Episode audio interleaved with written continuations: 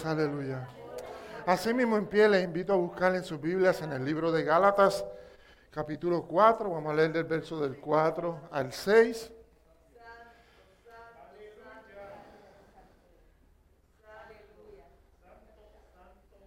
Gálatas capítulo 4, verso del 4 al 6. Saludamos a todos los que nos están viendo a través de las redes sociales. Espero que se estén gozando y que esta palabra también pueda llegar hasta sus corazones, como yo sé que va a llegar hasta los que están aquí presentes.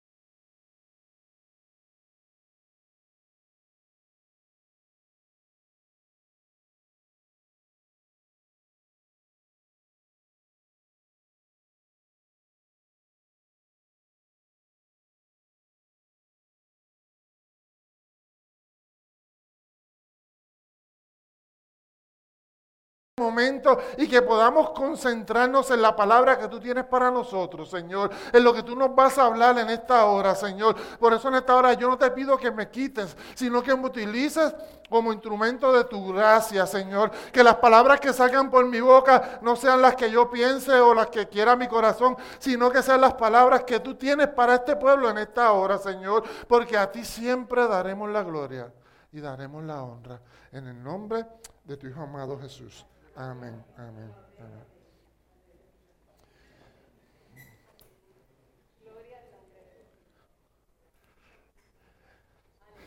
Cuando yo hice este mensaje salió tan largo que lo dividí en dos partes porque y voy a tratar de ser corto, voy a tratar, no les prometo, pero yo quiero explicarles bien el concepto que vamos a trabajar para que usted pueda internalizar lo que nosotros vamos a hacer. Y hoy vamos a estar hablando bajo el tema, no soy yo, Cristo vive en mí. No soy yo, Cristo vive en mí, primera parte. primera parte. Porque sabemos que eh, nuestra organización, ¿verdad? Y esta iglesia estamos trabajando sobre lo que es la identidad. Y muchas veces los problemas que nosotros acarreamos o las cosas que nosotros enfrentamos en nuestra vida eh, van a depender de cuál es nuestra identidad y cómo nosotros podemos enfrentarnos a las mismas. Pero para eso tenemos que, aunque yo he predicado ya otras veces de identidad, aunque hay hermanos de la iglesia que han predicado y han hablado de identidad, pero yo quiero llevarte desde la raíz para que tú puedas ir entendiendo desde desde dónde parte lo de la identidad de Jesucristo en nosotros y cómo yo la quiero y los beneficios que me trae. Porque mi meta es que al final de este año, usted como cristiano pueda tener una identidad afirmada en Jesús, afirmada en Cristo, que pueda levantarse, que ante un panorama como el que estamos viviendo, que no es el mejor, que es un panorama caótico, si lo podemos llamar, tanto político, económico y de todas esas cosas, que pueda haber un cristiano afirmado en su identidad, que pueda brillar en medio de este mundo y que podamos traer una transformación. Yo creo que si la iglesia se une, podemos traer una transformación. Y cuando hablo iglesia no estoy hablando de esta nada más, estoy hablando de la iglesia en general. Amén. Pero antes de comenzar esa predicación, yo encontré una lectura que quiero compartir con ustedes, que me gustó mucho porque eh, trae de una manera quizás un poco jocosa eh, lo que Dios quiere hablar, parte de lo que Dios quiere hablarnos en este día. Y se cuenta la historia que había un anciano que vivía en una granja en las montañas y que vivía con un jovencito que era su nieto. Y que cada mañana el abuelo se sentaba eh, frente, tempranito en la mañana, frente a la mesa, a cocinar en una estufa estropeadita. Yo me remonto a, eh, cuando visité el campo allá, para las montañas de Utuado, para Jayuya, para, allá, que, todavía yo veía este tipo de, de estufas, ¿verdad? Y dice que su nieto quería ser como él e intentaba imitarlo lo mayor posible. ¿Cómo se llama eso? Identidad. El nieto quería copiar la identidad de su abuelo como nosotros se supone que copiemos la identidad de Cristo. Amén. Un día el nieto le preguntó al abuelo, yo intento leer la Biblia, me gusta, pero no la entiendo. Como quizás muchos se, hayan preguntado en alguna vez. Y no logro entender. Y cuando cierra la Biblia, le pasaba como a la mayoría de los cristianos, se le olvida lo que leyó. Ay, amén. Eso quiere decir que no se le olvida lo que leen. Amén. Qué bueno. Se le, olvida, lo que leyó. Y entonces el nieto le dice, ¿qué hay de bueno en la Biblia? Como que dice, tú la lees todas las mañanas, yo veo que te gozo, yo veo, ¿qué hay de bueno en la Biblia? Y el abuelo, silenciosamente, dejó echarle el carbón en la estufa y dijo, baja el canasto del carbón y ve al río. Y tráeme un canasto lleno de agua. Y usted sabe que un canasto no es como un balde, el canasto tiene eh, orificio por donde puede salir el agua. Y él le dice, ve allá y tráeme un canasto lleno de agua. El muchacho hizo tal como le dijo su abuelo. Él bajó contento porque él decía, ah, ya, me va a explicar, voy a entender. Y fue allá, llenó eh, el, el canasto de agua, pero cuando fue subiendo, cuando fue subiendo, yo imagino que él fue viendo que el agua se estaba saliendo y cuando llegó, llegó con el canasto vacío. Le dice, abuelo, esto es imposible. El agua se sale antes que yo pueda volver a casa. Y el abuelo dice, no, no, no, no es imposible. Ve allá al río y tráeme un canasto lleno de agua. Y el, muchacho, como a veces quiere, impresionar, ¿verdad? Pues cuando tenemos una figura de autoridad la queremos impresionar. El muchacho bajó corriendo al río, bajó corriendo al río y llenó el canasto de agua y subió corriendo, corriendo, corriendo. Y cuando llegó, el canasto estaba vacío. Y le dice al abuelo, abuelo, pero es imposible. Mira, es imposible, llega vacío. Y entonces el muchacho trató de buscar un balde para traerle el agua. Y el abuelo dice, yo no quiero un balde de agua, yo quiero un canasto lleno de agua. Y el muchacho obediente dice, pues, si él dice que lo puedo traer, pues bajó corriendo otra vez, otra vez, otra vez, otra vez, otra vez. Y yo me cansé de pensar que él bajaba corriendo y que subía corriendo otra vez con toda su fuerza. Ahí yo me imagino corriendo quizás como flash, corriendo, tratando de correr. Y cuando llega, el canasto vacío. Y él le dice, Es imposible, abuelo. Yo corrí más rápido, llegué sin respiración. Es imposible llevar un, agua en un canasto. Y su abuelo le dice, cuando ya el muchacho estaba exhausto, porque correr, yo no tuve la suerte de, ir a buscar agua al río. Los que quizás que están aquí, que tuvieron esa suerte, pues me podrían decir si eso cansa o no. O la bendición, porque hay gente que, la bendición de ir a buscar agua al río. Yo tengo la bendición de que me llega a través del grifo, ¿verdad? Pero, pero él estaba exhausto. Él decía, no puedo. Es inútil, abuelo, es inútil. Como quizás muchos de nosotros decimos, el pastor dice esto, el pastor le está diciendo esto, pero él no es el que está recibiendo los cantazos, él no es el que está viendo la, la situación, él no es quien lo está experimentando. Es inútil. No el pastor, sino la situación, lo que, lo que el pastor te está recomendando, ¿verdad?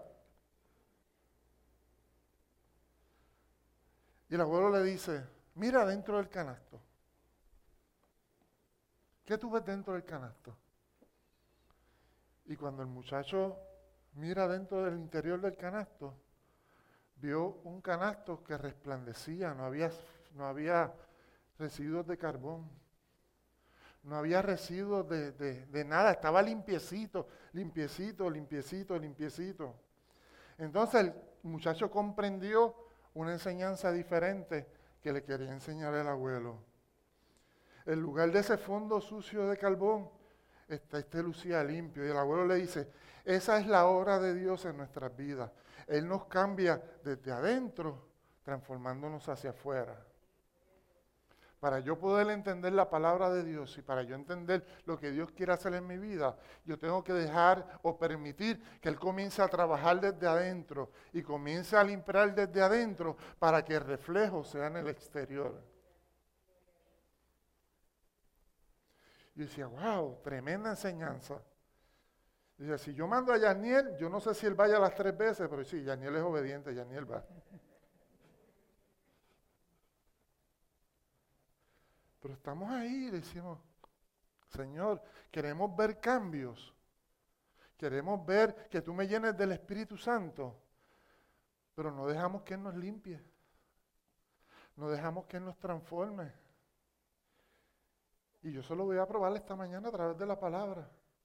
De que eso es así. Así que en este verso que acabamos de leer de Gálatas, Dios nos da dos promesas en ese verso. Si puedes darle al anterior. anterior. Ahí hay dos promesas. La primera es enviar a su hijo, nacido de mujer, enviar a su hijo. Y el otro es enviar el espíritu de, de su hijo, o el Espíritu Santo, como lo conocemos, para que muera en nosotros. En ese verso encontramos esas dos promesas, pero para yo poder entender esas dos promesas a cabalidad, ¿verdad? Y poder apreciarlas como es, tenemos que entonces ir analizando cada una de esas promesas y desde dónde viene el cumplimiento de esas promesas. Así que vamos Pásame dos y déjame más que el verso número cuatro. Esa primera promesa donde él, él, dice que va a enviar a su hijo para salvarlo de nuestros pecados, en ese verso cuatro, eh, para el cumplimiento de lo que él había dicho, tenemos que comenzar a enmarcarla desde el principio de los tiempos. Porque yo no sé si usted se ha preguntado desde cuándo Dios decidió salvarnos, pero desde el mismo principio de los tiempos, Dios decidió tenía un plan. Y ahorita cantábamos de un plan. Y ahorita decía, tú tienes un plan. Y el plan de Dios desde el principio de los tiempos es salvar a la humanidad. Y lo que yo te voy a decir, no sé si te guste o no te guste, pero mi, mi, trabajo es poderte educar para que tú puedas entrar al reino de los cielos poderte confrontar para que tú puedas eh, poder tener ese cambio interior y que puedas transformar tu vida y puedas llegar a los cielos. Y cuando Dios me llame allá arriba, me diga, tú hiciste tu trabajo. El que se perdió fue porque quiso. Esa es mi responsabilidad. Por eso quiero explicarte desde el principio de los tiempos qué Dios pensaba. Así que esa primera promesa de salvación es dada al hombre después de la caída.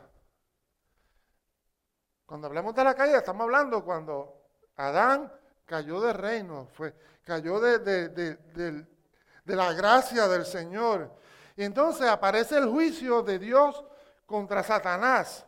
Y en Génesis capítulo 3, verso 15, y te lo voy a leer en la nueva Biblia de las Américas, dice, pondré enemistad entre tú y la mujer, y entre tu simiente y su simiente, y él te herirá en la cabeza y tú lo herirás en el talón. Cuando analizamos eso, lo que el, lo que Dios le estaba diciendo a Satanás es, tú me ganaste un round, pero yo te estoy diciendo en esta hora que yo tengo una promesa de salvación para la humanidad y que tu simiente, que es el hijo del pecado, no va a poder contra el hijo de Dios, porque ahí no dice contra sus simientes, dice contra tus, contra su simiente, hablando en singular, hablando de una persona que iba a llegar al mundo para salvarlo, que se iba a enfrentar a él y que lo iba a vencer. Y tú lo vas a herir en el talón, mira, en lo más bajito. No lo vas a poder tocar. Vas a tratar de, de entorpecer su caminar. Pero él va a tener la autoridad para herirte en la cabeza. Y si llevamos eso a los tiempos, ¿verdad? Sabe que, en estos tiempos, de mucho antes, eh, cuando decide herir la cabeza, tenemos que visualizar cuando David venció a Goliat, ¿qué hizo? Le picó la cabeza, porque ese era el trofeo. Aquí está, vencí. Y, y, Dios lo que le estaba diciendo ahí a Satanás es, tú lo vas a herir, lo vas a entorpecer, pero él se va a levantar como trofeo victorioso. Así que desde el principio de la creación, ahí Dios da esa primera promesa de salvación para el ser humano. Así que dos mil años atrás, yo te estoy diciendo que ya, o mucho antes atrás de esos dos mil años, ya Dios estaba pensando en la salvación para ti. Luego de eso, confirma esta promesa, porque Dios lo que hace, te la da, te confirma y la realiza. Ese es el proceso de Dios. Luego Dios te va a confirmar esta promesa en Abraham. En el mismo libro de Génesis capítulo 22, verso 18, dice, en tu simiente serán bendecidas todas las naciones de la tierra, porque, porque tú has qué? Tú has obedecido mi voz. El próximo, se me durmió allá. Sí, está ahí, está, tiene que estar en tu simiente serán bendecidas. Y está diciendo en tu simiente. Le dice, él ratifica o retifica o afirma la promesa que había dado, la está confirmando en Abraham. Ya lo que le está diciendo es, ya encontré la persona del cual el hijo mío va a nacer. Ya encontré la persona del cual eh, eh, su descendencia va a ser tal poderosa que mi hijo va a nacer y va a ser de ti, porque eres obediente. Paréntesis, porque Satanás fue eh, tirado del cielo, sacado del cielo por desobediente. Se quiso enaltecer, no obedeció. Pero Dios necesitaba encontrar un hombre que fuera obediente. Y usted sabe la historia de Abraham. Un hombre que sobre, sobre sus sentimientos, sobre sus pasiones, decidiera ser obediente y hacer lo que Dios, lo que Dios quería. Y ese fue Abraham. Dijo, sobre tu simiente. Así que el cumplimiento de esta promesa lo vemos a través de Cristo. Si usted estudia la genealogía, eso lo dejamos para educación cristiana que lo pueda estudiar, ¿verdad? Porque es más complejo. Eh, que para hacerlo en una predicación, eh, usted va a ver que de esa genealogía viene Cristo. Así que esa promesa se cumple a través de Cristo. Y eso Pablo lo afirma en el mismo libro de Gálatas. Gálatas 3:16 dice, ahora bien, la promesa que le hicieron a Abraham y a su descendencia, la escritura no dice, y eso lo está diciendo Pablo,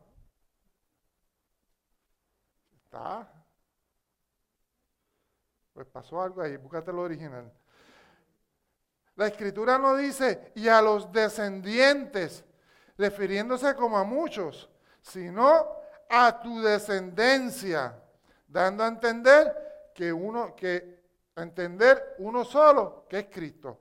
Pablo está reafirmando, y te estoy leyendo el texto literal, dice, la escritura no dice a los descendientes. Pablo reafirma que la promesa que le dio a Abraham no fue para todos los descendientes, fue a un descendiente que iba a venir al mundo, a salvar al mundo. Y Pablo está afirmando que esa descendencia se cumple a través de Cristo.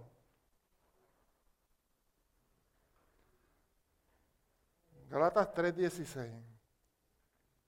Y la vemos cumplida esa promesa cuando, cuando vemos que Jesús viene a la tierra, se despoja de toda gloria, vino a este mundo, murió en la cruz del Calvario. Es y la palabra lo expresa así que siendo forma de hombre, eh, siendo forma de Dios, no estimó ser igual a, Dios como cosa que aferrarle, sino que se despojó a sí mismo, tomó forma de siervo y se hizo semejante a los hombres, mas aún hallándose en la condición de hombre, se humilló a sí mismo, haciéndose obediente hasta la muerte, muerte de cruz. Y vemos que recarga. Eh, y lo que estoy leyendo está en Filipenses 2.6, ese sí no está ahí arriba. Filipenses capítulo 2, verso del del 6 al 8, dice y recalca, haciéndose obediente hasta la muerte. ¿Por qué bendijo a Abraham? Por la obediencia. ¿Por qué lo escogió? Por la obediencia. ¿Y qué hizo el hijo? Fue obediente hasta la muerte.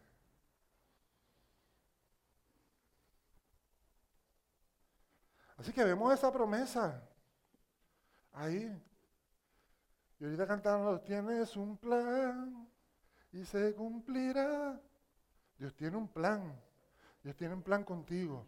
Dios quiere salvarte. Dios quiere restaurarte. Dios quiere bendecirte porque ha sido su plan desde el principio de los tiempos. Él tiene un plan y lo va a cumplir. Y como decía el predicador anoche, hay dos formas de cumplirlo. O llega con poquitos guayazos o llega con muchos guayazos. Tú decides cómo va a ser. Y yo rápido fijaba, me fijaba en los carros, ¿verdad? Tuve carros que tienen dos o tres guayacitos y se ven nuevos, pero hay cajos que parecen redondos, porque han recibido tanto cantazo entonces, por todos lados están abollados y por todos lados están. Tú decides cómo vas a llegar. Si vas a llegar con unos raspacitos leves o vas a llegar todo abollado. Lo importante es que vas a llegar. Como se goza. Así que esa es la promesa. Esa es la promesa de Dios para nosotros. Dios no quiere que nadie se pierda. Pero cuando nosotros decimos Cristo vive en mí, rápido nos vamos a, ese versículo de Gálatas 2 cuando Pablo está diciendo, ya no vivo yo, sino Cristo vive en mí. Pero eso es más profundo que eso. Por eso es, mi, mi, responsabilidad podértelo explicar desde, desde el origen hasta cómo tú vas a hacer que Cristo viva en ti. Así que como ya entendimos esa primera parte de que de, dónde viene esa promesa de salvación y cómo se cumple en nuestras vidas cuando Cristo muere, eh, cuando Cristo viene, nace, cuando Cristo muere en la cruz, cuando Cristo resucita el tercer día, ese es el cumplimiento de la promesa. Ahora yo te tengo que explicar cómo esa promesa toma efecto en tu vida. Sí, porque hay muchas cosas que podemos saber. Pero ¿cómo esa promesa va a tomar efecto en mi vida? Y lo dice, ¿y cuál es esa segunda promesa? Galatas 4.6. Es decir, eh, a lo mejor el pastor se lo olvida, así que a lo mejor es el pastor que no son los años. Dice, por cuando sois hijos, Dios envió a vuestros corazones el espíritu de su Hijo, el cual clama, Abba Padre. Y yo quiero resaltar que Pablo comienza diciendo aquí algo bien importante. Porque rápido cuando leemos este texto, rápido lo que nuestra vista se enfoca es que Dios envió a nuestro corazón el Espíritu de su Hijo. Pero para que pasara eso hay un requisito antes. Pablo está diciendo, por cuanto sois hijos. Para yo poder recibir ese espíritu del Hijo en mí, esa promesa en mí, yo tengo que ser hijo. Y para yo ser hijo, tengo que haber creído y haber aceptado que Cristo nació en la que nació, que Cristo fue llevado a la cruz, que Cristo fue crucificado, que Cristo murió, que Cristo resucitó para que yo pudiera ser adoptado como hijo. Sí, porque usted escucha gente por ahí con filosofías baratas que dicen, no, yo soy hijo de Dios, pero se va y peca. Y desobedece. No vamos a hablar de pecado, vamos a hablar de desobediencia. Desobedecen.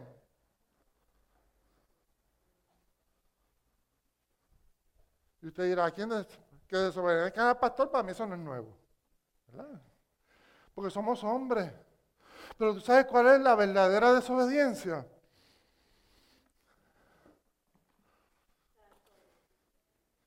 Algo que se llama Biblia. Y saco la grande para que se vea. Y entonces, aquí el pastor predica de diferentes versiones de la Biblia, pero nunca ha hablado de las Biblias personalizadas. ¿Sí? Porque hay un montón de, versiones de la Biblia, pero hay Biblias personalizadas también. Mira cómo me miran. ¿Sí?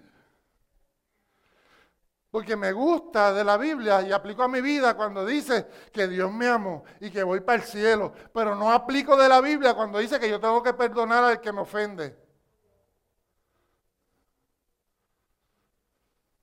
Porque yo aplico de la Biblia cuando Dios me dice que me va a bendecir, pero no aplico de la Biblia cuando Dios me manda a darle la mano al necesitado.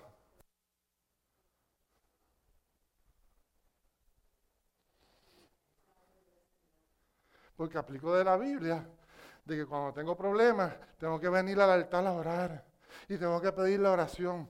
Pero no aplico de la Biblia que cuando Dios me bendice, yo tengo que, yo tengo que darle en el reino. Jesús dijo, darle a lo que es de César y a Dios lo que es de Dios. Así que hay Biblias personalizadas. Hay Biblias personalizadas a mi condición. Hay Biblias personalizadas a lo que a mí me conviene y a lo que a mí no me conviene. ¿Y sabe cómo se llama eso? Desobediencia. Porque esta palabra es única y yo tengo que obedecerla completa. Si Dios me dice amarás a tu prójimo como a ti mismo, yo tengo que amar a todo el mundo. Me caiga bien o me caiga menos bien. Si Dios me manda a apartarme del pecado, me tengo que apartar del pecado. Pero yo no puedo jugar con la Biblia para coger lo que, lo que me gusta y lo que no me gusta.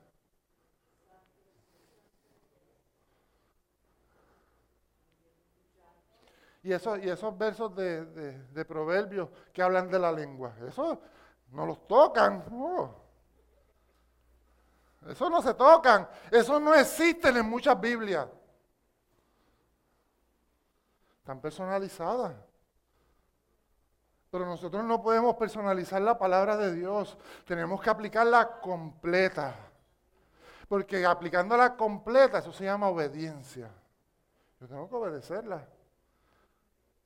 Porque si su jefe en el trabajo le da una instrucción y usted hace lo que usted quiere, ¿sabe qué va a pasar? Quizás de la primera le dan un warning. En la segunda lo suspenden una semana y en la tercera va para afuera. ¿Y por qué lo podemos aplicar en los trabajos y no lo podemos aplicar en la palabra de Dios? Pastor, se fue fuerte. No, no, es que quiero, quiero que entiendas lo que te voy a explicar ahora.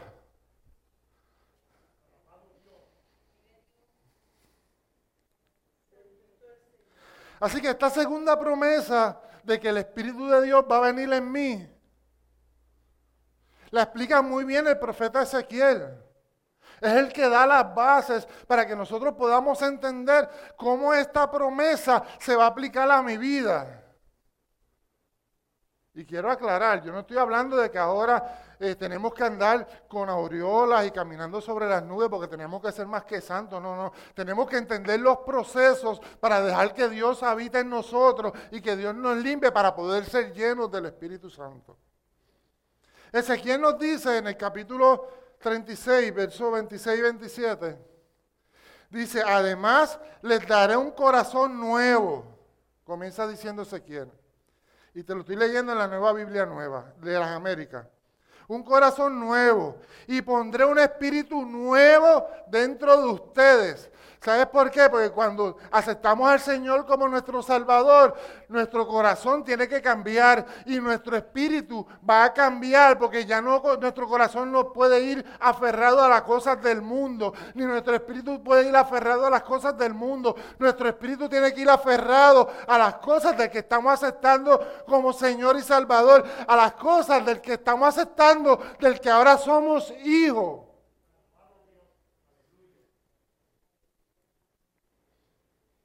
Voy a quitarle ese corazón y voy a poner un espíritu nuevo. Pero sigue ampliando más el profeta Ezequiel.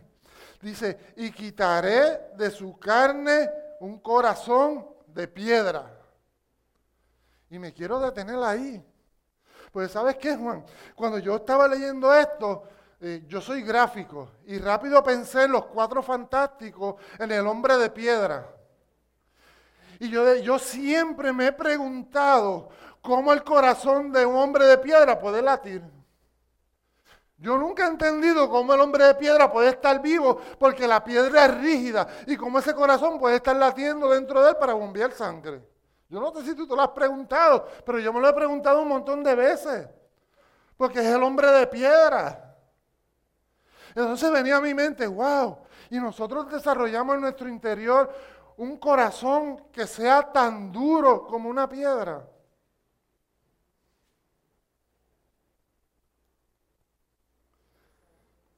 Y cuando yo me pongo a buscar, yo encuentro que un corazón de piedra hace referencia a tratar con personas que por efectos de la vida se han vuelto crueles,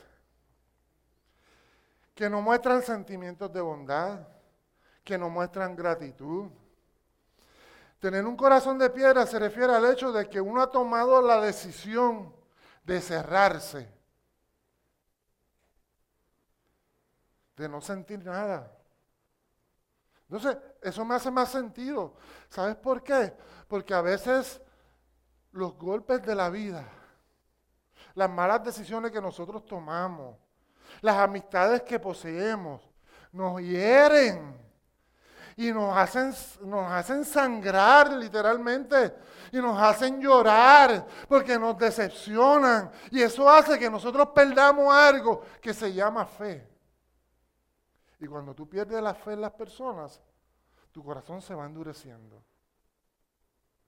No, porque si me falló uno, me va a fallar el otro. No, porque si aquel lo hizo, entonces eh, el refrán, esto no es un, eh, no me malinterpreten, pero este es el refrán que más usted escucha en la calle. Aunque ahora lo podríamos aplicar al revés, todos los hombres son iguales. Sí, porque sé, porque si me falló uno, me van a fallar todos. Pero los hombres también podrían decirle en este tiempo todas las mujeres son iguales. Pero eso no es cierto. Porque haya habido uno, porque haya habido dos, porque en el último de los casos ha habido tres que te hayan fallado, no quiere decir que todos son iguales. Pero como hemos sido heridos, nuestro corazón se endurece y se cierra. No, yo no voy a confiar más. Yo tenía este amigo que era mi mejor amigo y me falló. No vuelvo a tener buenos amigos porque me fallan y me cierro. Y comienzo a cerrar mi corazón y comienzo a angustiarme. Y el dolor que me causa la vida me va endureciendo. Y el dolor que me causa el caminar me va haciendo como ese hombre de piedra. Yo decía, eso me hace más sentido.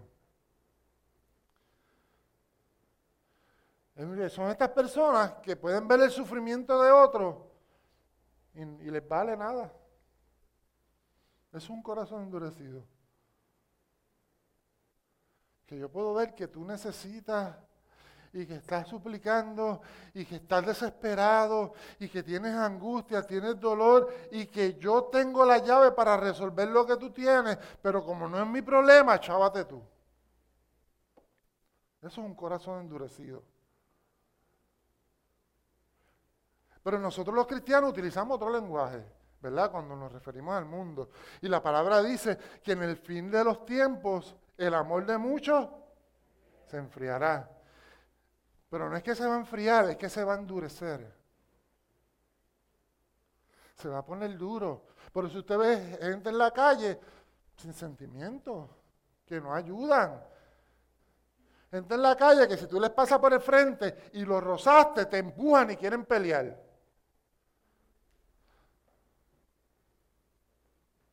Porque el endurecer el corazón hace que mi amor se enfríe.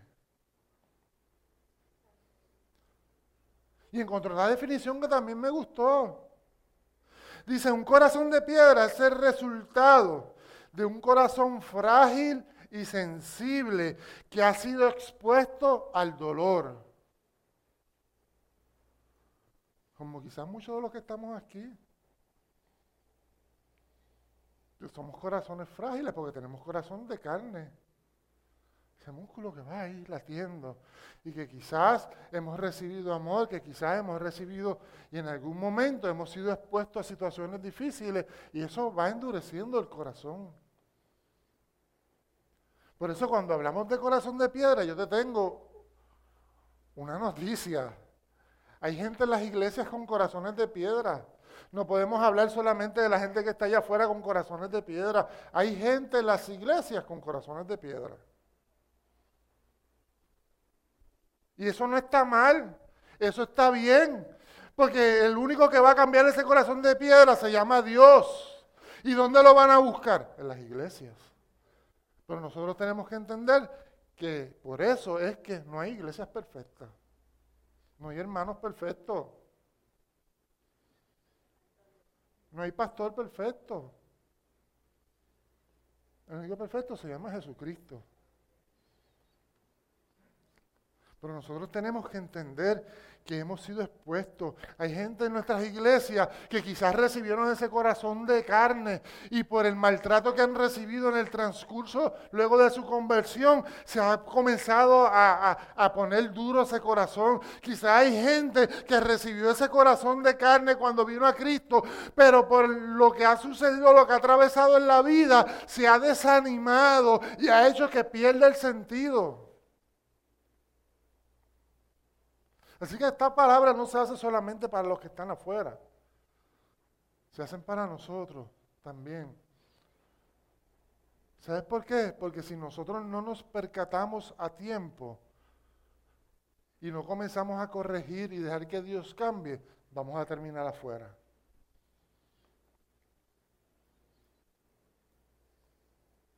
Y no es pecado tener un corazón de piedra. No es pecado. No, vamos a aclararlo, no es pecado. El pecado está en tú no dejar que Dios lo cambie. Porque Dios te acepta como tú vengas. Si vienes hecho una guaguita escrachifollada, a Dios eso no le interesa. Llega a escrachifollada y Dios te va a convertir en una Mercedes.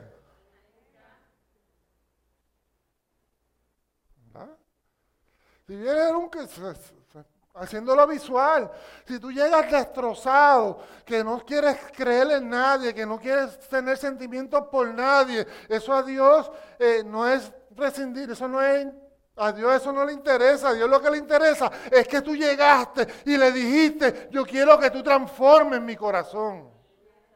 Y que le des la oportunidad a que tú transformes su corazón, eh, que Él transforme tu corazón.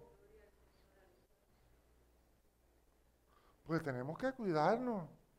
Si yo, si yo hiciera un censo ahora y no me tienen que alzar la mano y decir cuánta gente ha sido traicionada en esta iglesia, álcenme la mano. Yo sé que hay un montón de gente que va a alzar la mano. Y si yo dijera cuánta gente en el transcurso de quizás de su liderato dentro de la iglesia ha sido maltratado, yo sé que hay gente que va a alzar la mano. Pero el peligro está en que tú no dejes que Dios trabaje con tu corazón. El peligro está que tú te endurezca tanto que le sigas facturando a todo el mundo por algo que alguien te hizo.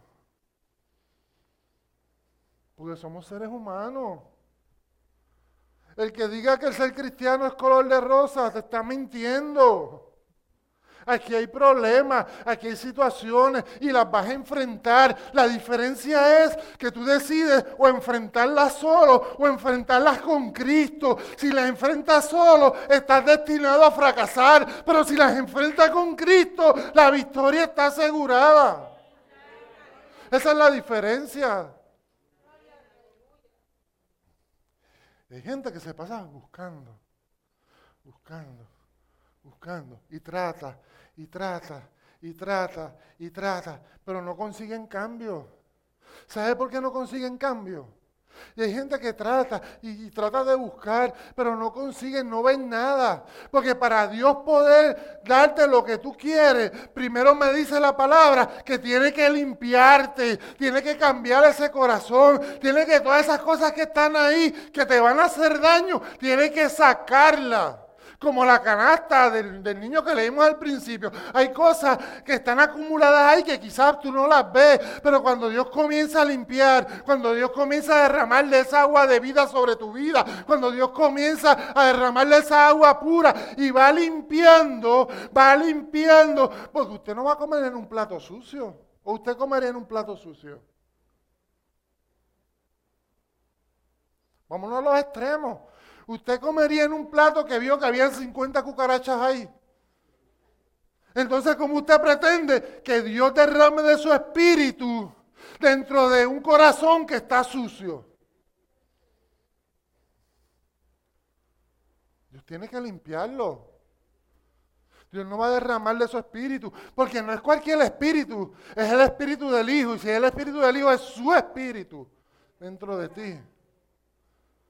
Entonces tú ves gente que ha recibido palabras de que van a hacer esto, van a hacer lo otro, de que vas a sanar, pero no han dejado que Dios culmine el trabajo de limpieza en su corazón y nunca ven el cumplimiento. Porque tienes que dejar.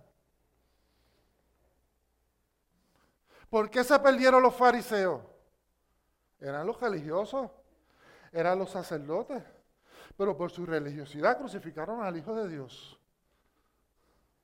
Porque no dejaron, no permitieron trabajar con la religiosidad, que Dios trabajara con eso. Porque así nos los enseñaron nuestros abuelos. Así está de tradición en tradición y de tradición en tradición se siguieron perdiendo las pailas del infierno. Y perdone que sea así de fuerte, pero te tengo que hablar la realidad, porque mi meta es que tú llegues al cielo. No te estoy juzgando, no te estoy condenando. Mi meta es que tú puedas abrir tus sentidos y puedas decirle a Dios, culmina esa obra que empezaste en mí.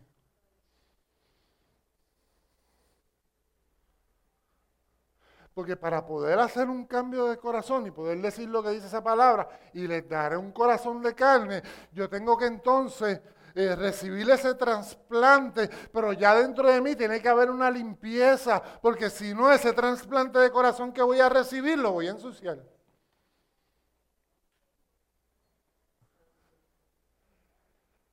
Dios quiere hacer su parte. Ahora, ¿tú permites que Él haga la suya? daré un corazón de carne. Un corazón de carne significa un corazón sensible al sufrimiento. Un corazón sensible a la necesidad de los demás. Un corazón de carne significa un corazón sensible a su palabra. Un corazón de carne significa un corazón sensible a sus estatutos. Un corazón de carne significa un corazón obediente como el de Abraham. Dios promete darnos un espíritu nuevo. Y, como dije anteriormente, no es cualquier espíritu, es el espíritu de Dios que va a estar dentro de nosotros. Pero para eso nosotros tenemos que limpiar nuestra casa. Dios no va a habitar en una casa sucia.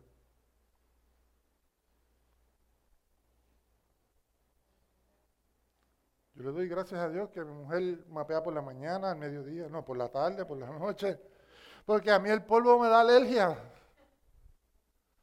Así que yo no puedo vivir en una casa sucia. Gracias a Dios que me dio una mujer que. Y siendo al cuarto de mi hijo, eso brilla.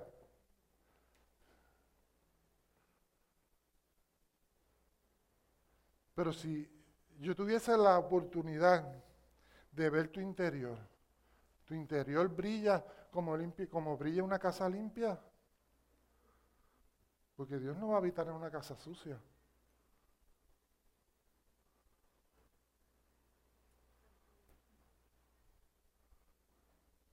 El silencio me preocupa. sí. Dios quiere habitar en casa limpia. Y, la palabra dice que no van a depositar un vino nuevo en odre viejo porque se rompe. Tiene que ser renovado, restaurado. Entonces Dios confirma esa palabra al anunciar su muerte y su resurrección. Y Juan 14, 16, 18 dice, y yo rogaré al Padre, y Él les dará otro consolador para que esté con ustedes para siempre, es decir, el Espíritu de verdad, el que en el mundo no puede recibir porque ni lo ve ni lo conoce, pero ustedes sí lo conocen porque moran ustedes y estarán ustedes. No los dejaré huérfanos, vendré a ustedes. Dios nos confirma antes de enviarnos el, consolador, lo confirma, porque Dios da la palabra, la confirma y la ejecuta. Dios lo confirmó antes de ir al cielo, el cumplimiento. Y luego vemos el cumplimiento de esa palabra, de esa promesa, en el libro de Hechos. Ese nos gusta, en el Hechos, capítulo 2, versos 2 al 4. Ese nos gusta, porque somos pentecostales y nos tiene que gustar. Y dice, y, de repente vino del cielo un ruido como de una ráfaga de viento impetuoso que llenó toda la casa donde estaban sentados y se le aparecieron lenguas como de fuego repartiéndose, se posaron sobre cada uno de ellos y todos fueron llenos del Espíritu Santo y comenzaron a hablar en otras lenguas según el Espíritu les daba para que hablase. Una vez Dios cambia el corazón, entonces es que viene el Espíritu de Dios a posarse en nosotros. Que es diferente lo que es el sello del Espíritu, lo que es el bautismo y lo que es la llenura. Porque cuando aceptamos a Dios como nuestro Salvador, Dios nos sella. Esta es mi propiedad. Nos poncha. Para comenzar ese proceso de transformación. Porque la Biblia dice que una vez venimos a Cristo, nueva criatura somos. Las cosas viejas pasaron y aquí todas son hechas nuevas. Así que quiere decir que comienza un proceso de transformación en nuestras vidas. Y esa transformación usted va a saber cómo va avanzando según va siendo lleno del Espíritu Santo.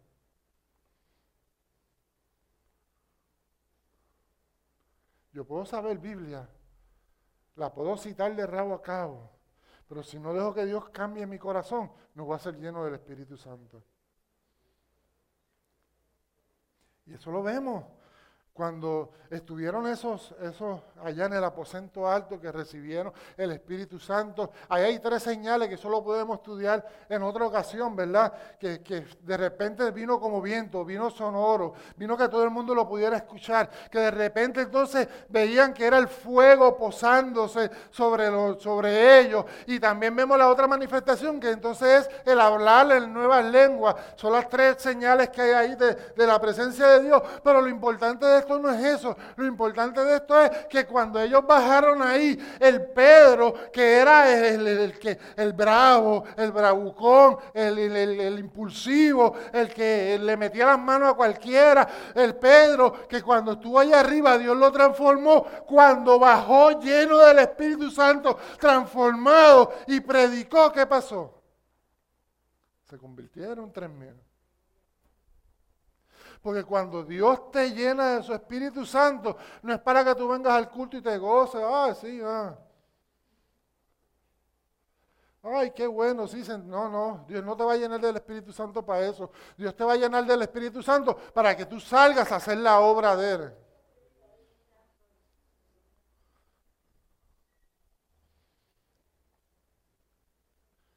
Pero nos gusta avanzar, nos gusta hablar lengua en los cultos, sí.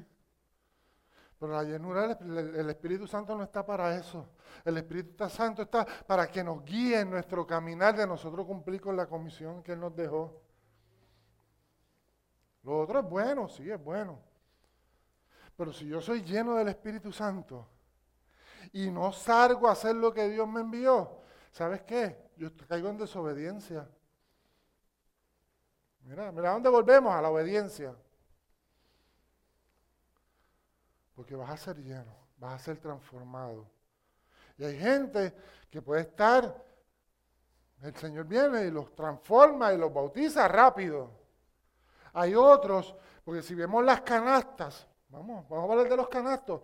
Hay canastos que todavía están nuevecitos, que están duros y que Dios puede meterle la mano y hacerle así, limpiarlo y hundirlo dos o tres veces y quedaron limpios.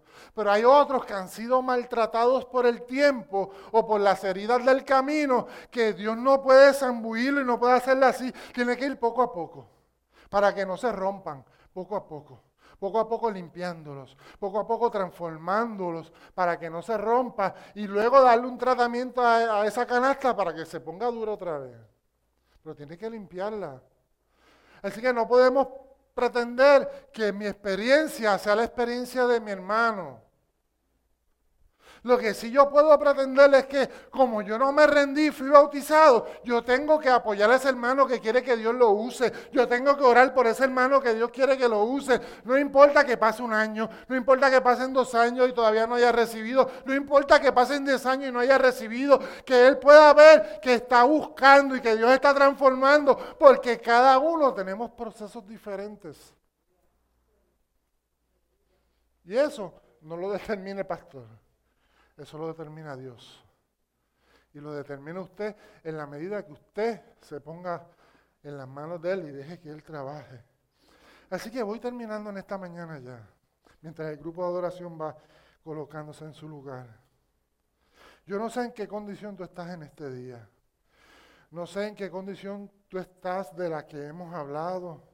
Solo sé que Dios te está diciendo esta mañana si ha sido víctima del maltrato, ha sido víctima de los afanes de la vida, si ha sido víctima de las situaciones del diario vivir, porque has tenido un corazón frágil y se está endureciendo, el Señor te dice, yo estoy aquí para restaurarlo.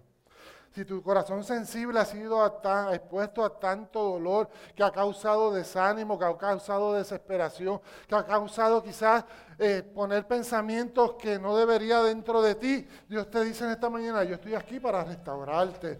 Si tu corazón se ha endurecido porque no ha podido resistir la angustia, porque no ha podido resistir el dolor, porque no ha podido resistir las situaciones de la vida, porque no las entiende, el Señor te está diciendo, yo estoy aquí para restaurar tu corazón, para que me, me, me permitas comenzar a trabajar con tu vida, para que me permitas comenzar a trabajar con tu vida y que puedas ver la restauración que voy a hacer en tu vida para tu bien. Porque lo que yo quiero es salvarte. Lo que Dios quiere es bendecirte. Dios te está diciendo esta mañana, ven a mí.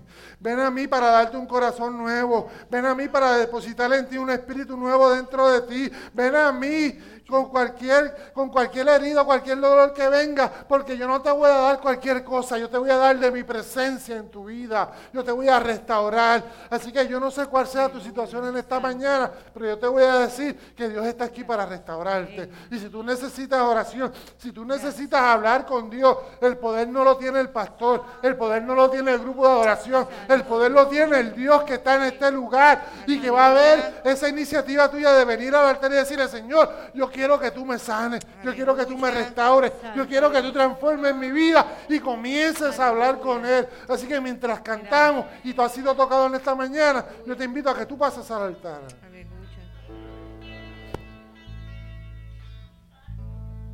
Santo eres, Señor, te adoramos. Espíritu Santo, te estoy llamando. Que vengas y mores, nos llenes de ti.